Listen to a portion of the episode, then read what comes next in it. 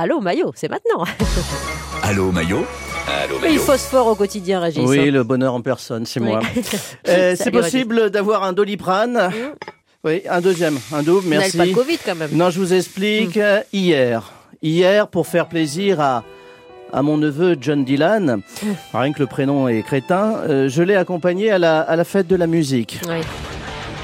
Oh, le cauchemar, le cauchemar Oh, on crache souvent sur les maisons de disques, mais la fête de la musique, c'est le moment où on comprend que les grands labels font un vrai boulot d'épuration. Faut leur dire aux jeunes, hein, euh, faites du sport, de la poterie, des tournantes, mais pas de musique. J'ai vécu l'enfer.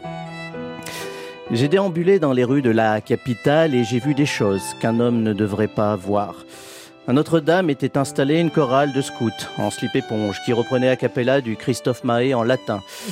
Une vision de l'horreur. Croyez-moi, après ça, on n'est plus le même homme, Wendy. C'est pas fini. Sur les quais de Seine, un concert de djembé inclusif Ah. par un collectif de nains manchots.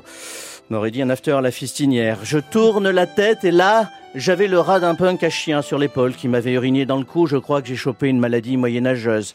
Même dans les beaux quartiers, le chaos était présent, en face de l'Élysée. Une vieille dame convulsée de douleur, son sonotone avait fait l'arsène avec la guitare électrique d'un groupe de métal satanique.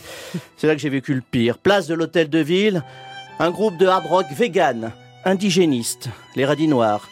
Ils étaient habillés en cuir végétal et ils chantaient en imitant le bruit de la carotte râpée. Face à eux, une fanfare d'adolescents recouverts de pustules énormes, on aurait dit des petits gervais qui reprenaient du stromae à la flûte à bec. J'ai failli vomir.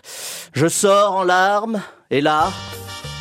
Oh Le fameux groupe péruvien. Vous savez, celui qui a habillé un bonnet made in oui, China qui joue en boucle Nescafé en soufflant dans des pipeaux en plastique de chez Toys R Us. C'est comme les McDo, les faux syriens. T'en as à chaque feu rouge, c'est les mêmes.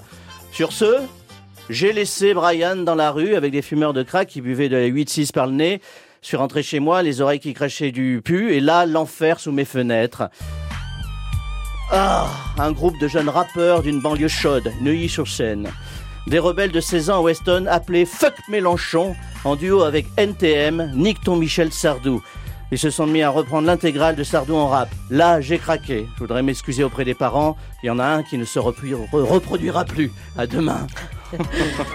Merci Régis Maillot. Décidément, la fête de la musique, c'est plus ce que c'était pour vous. Hein. Ah, c'était Moi, j'ai aimé.